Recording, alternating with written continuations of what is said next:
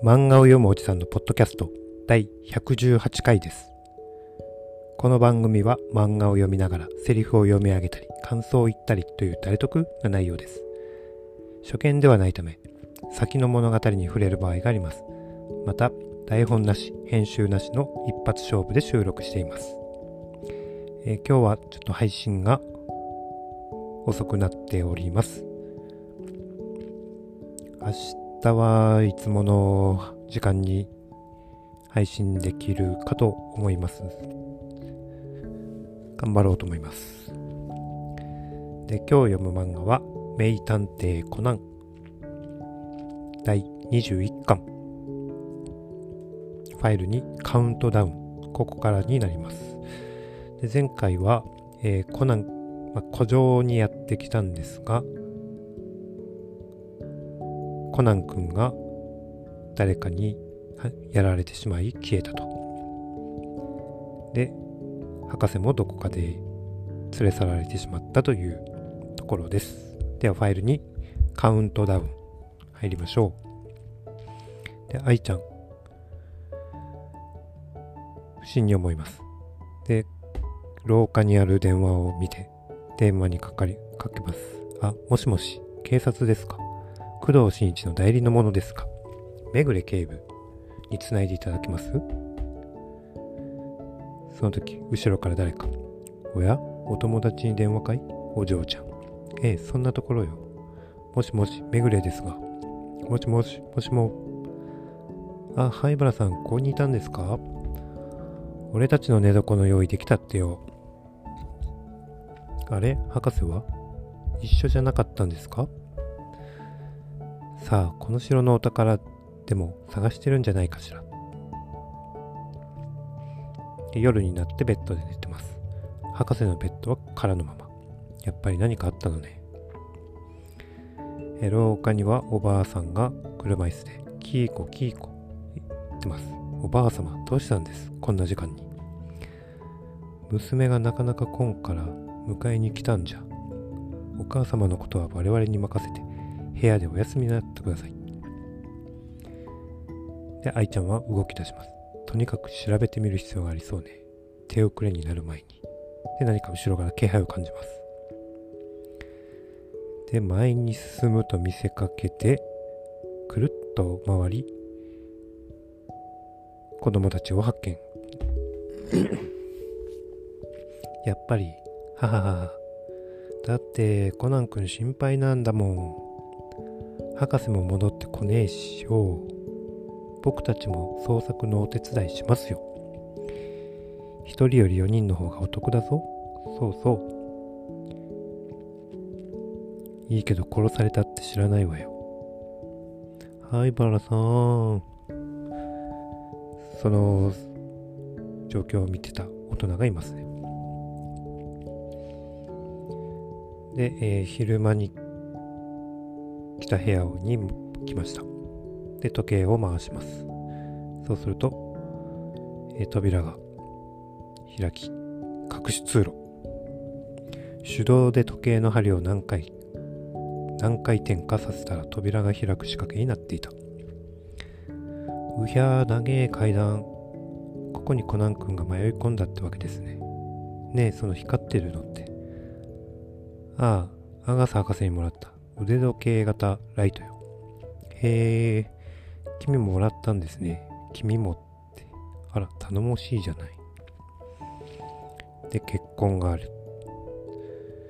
コナン君の血かもしれない。で、階段に何かが彫ってある。あいつは私になりすまして、城の宝を横、横取りする気って書こうとしたみたいですね。もしかしてこの字もコナン君が？いや、文章からしてそれはないわ。掘り口もかなり古いし、それに自分の名前を書かずに私としているところからすると、これを書いた本人は何年も動かないでここにいたのかもしれないわね。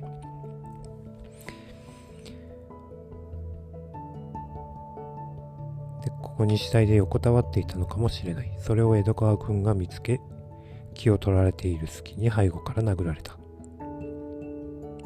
血の説明もつくわね。おーい、なんか落ちてるぞ。メガネみたいだぞ。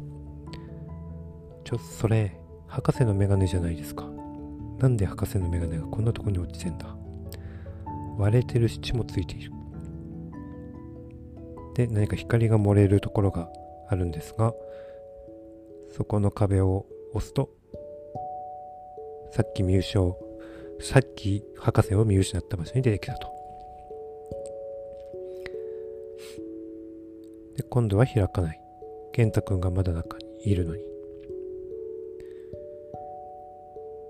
仕方ないわ。最初に入った入り口に戻って彼と交流しましょう。クソどうなってんださっきは開いたのによ。で、健太の後ろに何者かが。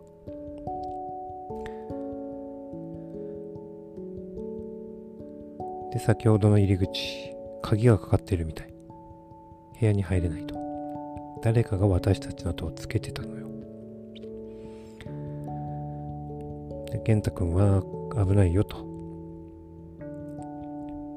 子供たちは探索してますね。大きな部屋、高人さんがアトリエとして使ってるんですよね。高人さん絵を描いてるって言ってました。で新聞紙がいっぱい。この新聞みんな4年前。これ全部例の4年前の火事関連の新聞だわ。火事で死んだのは15人。骨が灰になるほど豪華で、遺体の判別は身につけた委員から推定されたが、うち一人だけ未だ行方不明。この火事を利用して誰かとすり、誰かと誰かがすり替わったのね。で、光彦はコナン君のメガネが落ちてるのを見つけます。で、光彦君がいない。で、あゆみちゃんと灰原さん、二人になります。で、火事のあった塔の入り口、封鎖されてるはずなのに。中に入ろうとするが、灰原さんがいます。待って、罠かもしれないわ。私が中に入って、様子を見てくるから、あなたはその辺の草むらに隠れてなさい。300数えて私が中から出てこなかったらすぐに逃げなさい。森の車道を下って逃げれば運よく助かるかもしれないわ。は、灰原さん。しっかりしなさい。そのパン、江戸川くんに届けるんでしょ。う、うん。で、あゆみちゃんは300まで数えたが、灰原さんが戻ってこないので中に入っていきます。ここでファイルに終わり。ファイル3、象牙の塔。灰原さん、どこ？灰原さん。ダメよ。ダメだよ。逃げちゃダメ。このパン、コナン君に持ってくんだから。って言って、灰原さんを探します。返事してよ、灰原さん。で、どっか扉に入ると、え、トイレ。で、外から、ドンとか、ドンとか、ドン、ドン、ツツドとか、とこ、ドガーって壊されました。あゆみちゃんはうまく隠れました。灰原さんがいますね。灰原さんが助けたと。あなた何聞いてたの？逃げなさいって言ったはずよ。私が偶然このトイレの、私が偶然このトイレの隠し扉の中にいたから助かったけど、そうじゃなきゃ今頃あなた殺されてるわよ。だって、みんなが危ない目に遭ってるかもしれないのに、私だけ逃げるなんてできないよ。たく、呆れた子。ほら、涙を拭いてみんなを探しに行くわよ。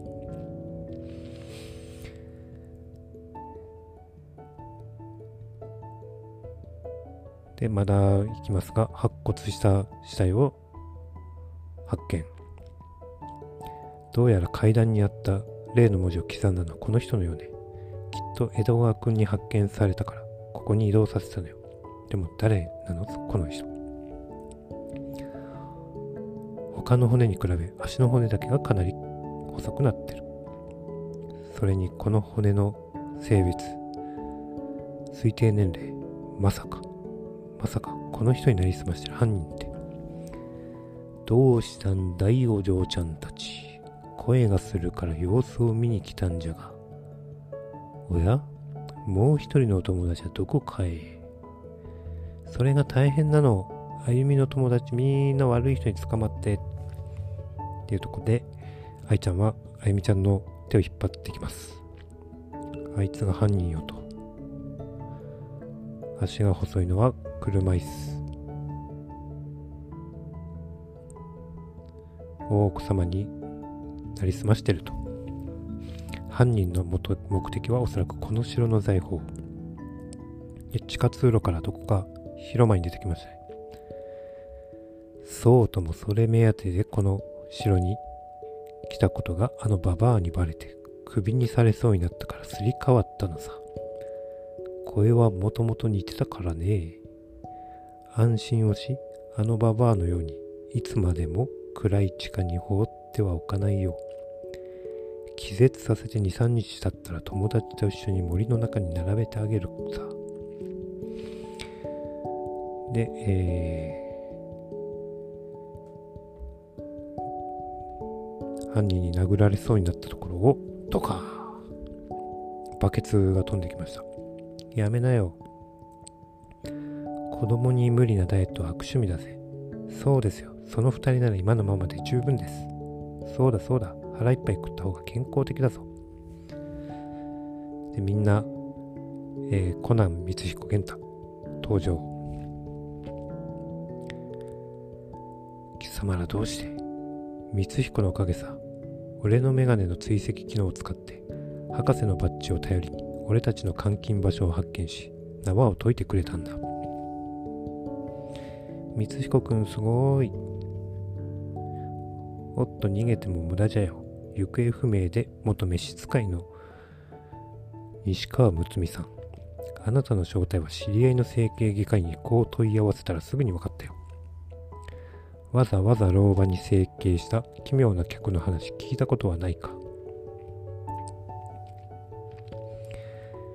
死体なんて見なくてもあんたが偽物だって分かったぜ。10年間この城にこもりっぱなしで旅行もしなかったはずの大奥様が6年前にサイズが変わったパスポートに不便さを感じるわけねえからな。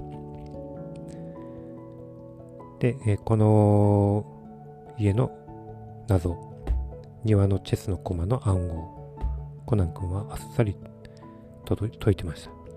エッグヘッド、つまり俗語で理屈をこねるインテリって意味だ。そう、この暗号を考えた大旦那様のことだよ。で、隠し秘密の通路の入り口があると。で、その宝物というのは、設計ですね。最初にここに到達したものに、この城と景色を与えよう。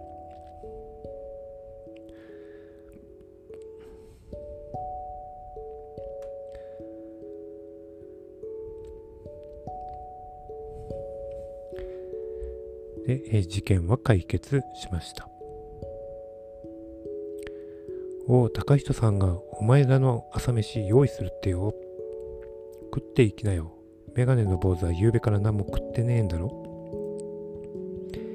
遠慮しとくよ。車にキャンプ用の食料も積んであるし、俺にはこのパンの方がごちそうみてえだしな。っ